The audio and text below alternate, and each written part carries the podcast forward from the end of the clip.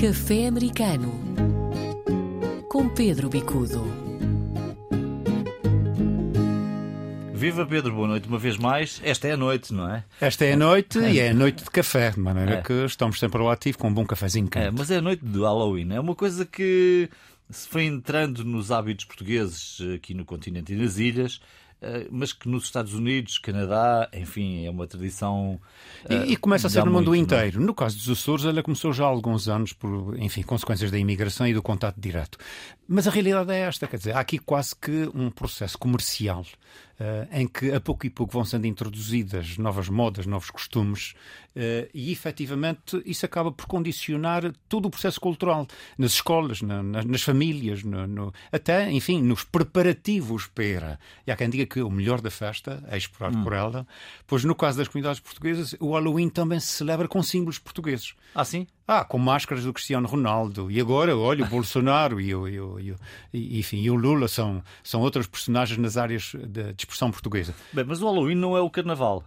Não é o carnaval, mas é um bocado carnavalesco. Sim. Há quase que uma mistura. E eu acho que isso tem a ver também com, com estes aspectos de mistura cultural. Uh, nós olhamos para o Halloween quase como uma, uma antecipação do carnaval é óbvio que nós gostamos muito mais do Carnaval. A festa das bruxas, como é dito em português nas comunidades, eh, é, é um bocado um derivativo.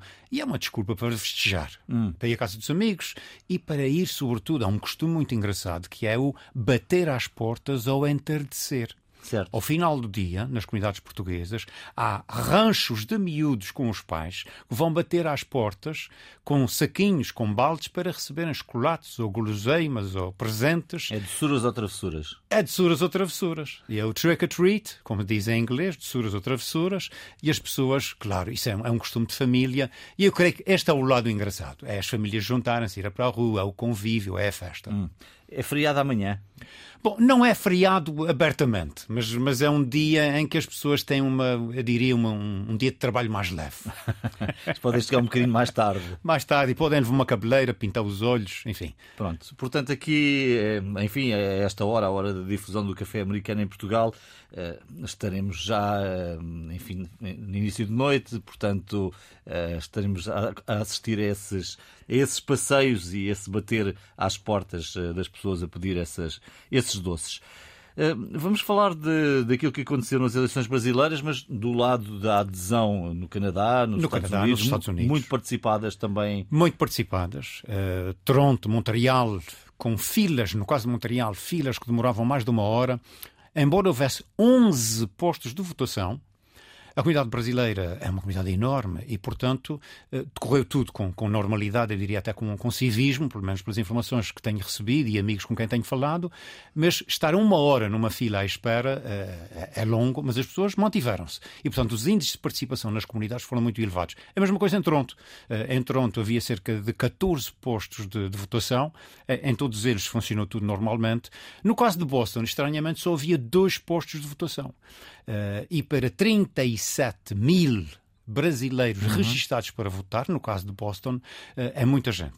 Eh, o que é que acontece? Bom, são filas, mas o brasileiro aproveita também para fazer festa, para certo, convívio, certo, certo. Para, para ir com a família, com os amigos.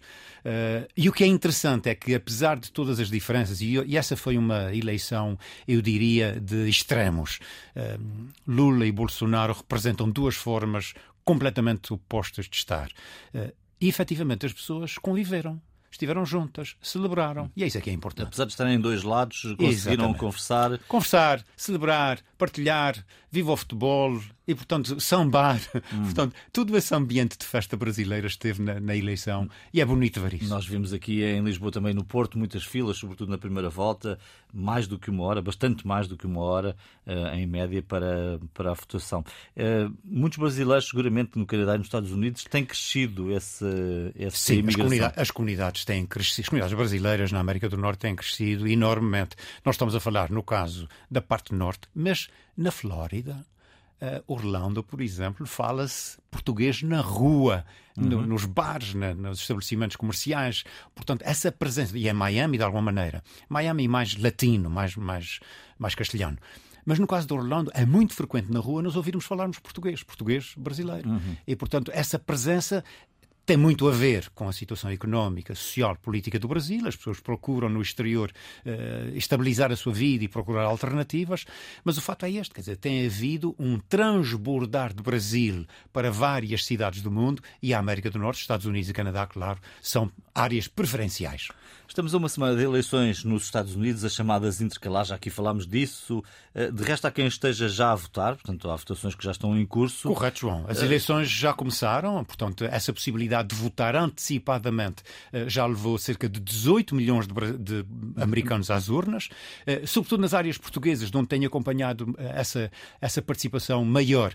O que se verifica é que as pessoas querem cada vez mais a sua conveniência e, portanto, se lhes dá mais jeito irem antecipadamente antecipadamente. Não há filas, não há confusão, eh, não há pressões e, portanto, as pessoas preferem fazê-lo antecipadamente. Alguns até preferem fazê-lo por meio postal, apesar, às vezes, até de viverem mesmo ao lado de, hum. da área de voto. E podem. E podem fazê-lo por via postal. O que acontece é que, com a pandemia, esses comportamentos têm-se vindo a alterar quase que radicalmente. Anteriormente, as pessoas esperavam para o dia da terça-feira das eleições. Era um dia de festa. Era um... Hum.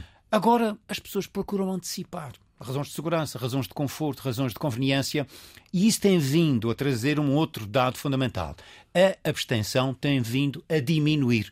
E, portanto, não há democracia sem votantes, não há democracia sem eleições, e felizmente que a tendência para a abstenção tem vindo a decrescer, o que é um sinal positivo. Ao contrário do Brasil, onde o voto é obrigatório nos Estados Unidos, não é assim? Não é obrigatório e, mais do que isso, as pessoas só podem votar se estiverem registadas. Portanto, Sim. aquilo que nós temos em termos de abstenção não é o número total de cidadãos que poderiam votar, é o número total de cidadãos que estão inscritos para votar, mas não votam. Certo.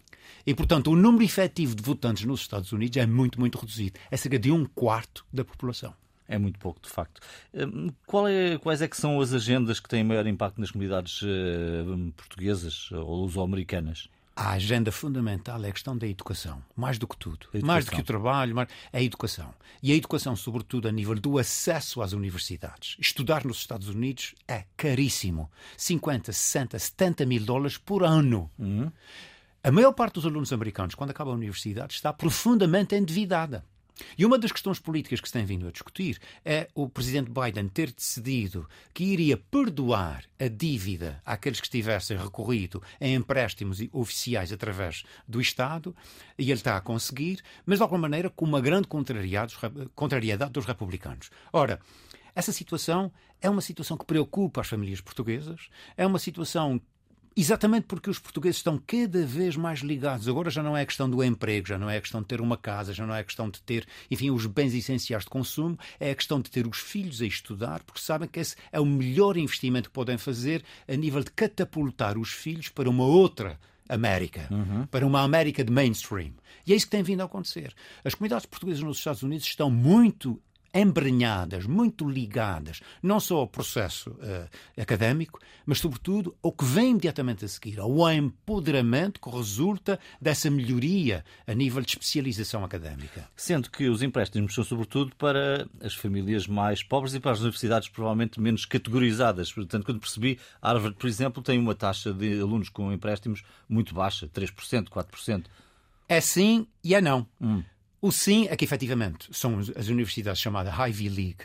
São as universidades mais caras, são 12 universidades, entre elas Harvard, um, Harvard, Brown, Princeton, uh, enfim, uh, e outras, Columbia uh, e outras universidades, são 12. O que é que acontece? Essas universidades são caríssimas. Mas essas universidades guardam fortunas autênticas para alunos que, sendo sobredotados, não têm meios económicos. Uhum. E, portanto, se uma pessoa tem, mesmo que não tenha de onde cair morto, mas tiver eh, níveis de estudo e níveis de resultado elevados e, sobretudo, se estiver numa área onde há uma procura muito grande, essa pessoa estuda praticamente de graça. Portanto, Mas é uma minoria. Uma grande competição também aí. Hum, há uma crise de transporte de bens neste momento nos Estados Unidos. Pedro, querias trazer terrível, este assunto aqui? Terrível. É uma situação terrível porque tem havido uh, dificuldade em abastecer em bens essenciais. Uh, há aqui dois problemas ligados. Um é a tal economia global, em que subitamente estamos a beber água da Nova Zelândia, uh, maçãs da Austrália, uh, os produtos vêm do, do, mundo inteiro para o mercado. E isso causa, de fato, uma necessidade imperiosa de transportes, transportes rápidos, transportes efetivos. Quando os produtos chegam aos Estados Unidos, há necessidade de transportar ou por via férrea ou por, ou por meios viários e, sobretudo, os chamados caminhões, na Europa chamamos os caminhões TIR, nos Estados Unidos são aqueles clássicos, aqueles caminhões gigantescos, os, os uh, tractor trailer. Bom, não há condutores. Hum. E não havendo condutores, enfim, os preços. Não têm... há porque? Não há porque é uma vida muito dura, não há porque as pessoas escolhem outras profissões. E o que tem vindo a acontecer é a subida dos salários destes condutores, por um lado, e ao mesmo tempo começa a haver uma diversificação da procura. E começa a haver nas escolas vocacionais ou nas escolas profissionais já áreas de estudo em que é exatamente condutor de caminhão pesado. E é uma maneira de começar a, a canalizar pessoas para essa área. E, efetivamente, começa a haver-se em áreas portuguesas essa tendência de jovens, 17, 18, 19 anos, que querem ser condutores de tractor trailer, hum. de caminhão tir. Uh, e isso é mulheres é também, não é? E mulheres. E mulheres, exatamente. A é questão das mulheres, João, bem bom que chamaste a atenção para isso. Há aqui também uma questão, uh, do ponto de vista profissional, de empoderamento das mulheres. E aqui também, quer dizer, já não há aquela questão de condutor é um trabalho de homem, não. Condutor é um trabalho de qualquer pessoa. Uhum.